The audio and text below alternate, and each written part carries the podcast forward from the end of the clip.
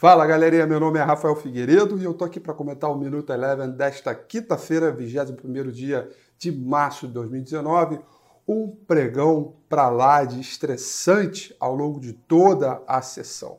Vamos começar falando do panorama do mercado internacional, que foi muito mais suave do que o mercado doméstico. Depois, né, no dia seguinte que houve a divulgação da taxa de juros do Fed, o mercado no mundo concentrou as atenções para o S&P 500, que subiu forte hoje durante todo o dia, fechando em alta de 1,09%. Saindo de ativos globalmente e indo para o mercado americano em busca de novas oportunidades, o dólar não poderia ser diferente e se fortaleceu contra todas as moedas no mundo inteiro. Contra o real, subiu 0,72.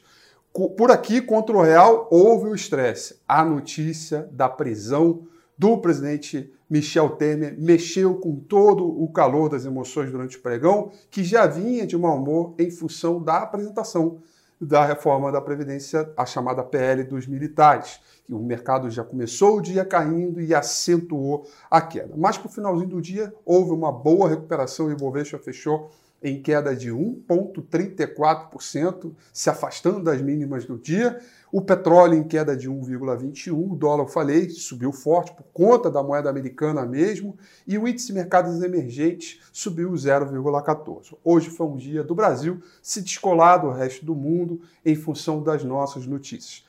Com certeza, essa prisão do Michel Temer atrapalha todo o processo e o andamento e o engajamento sobre a questão da reforma da Previdência, que é ainda o assunto central para o mercado evoluir com os preços. Mesmo assim, a gente encara todo esse noticiário de maneira um pouco mais branda. Afinal de contas, queda de 1,34 eu já vi.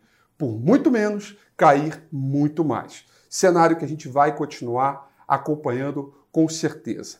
O Minuto Eleva fica por aqui. Aproveito para te fazer um convite aí para você fazer os seus comentários. Me diga aí como é que foi o seu comportamento do dia. Fique ligado que eu estou de volta no próximo Minuto Eleva. Grande abraço.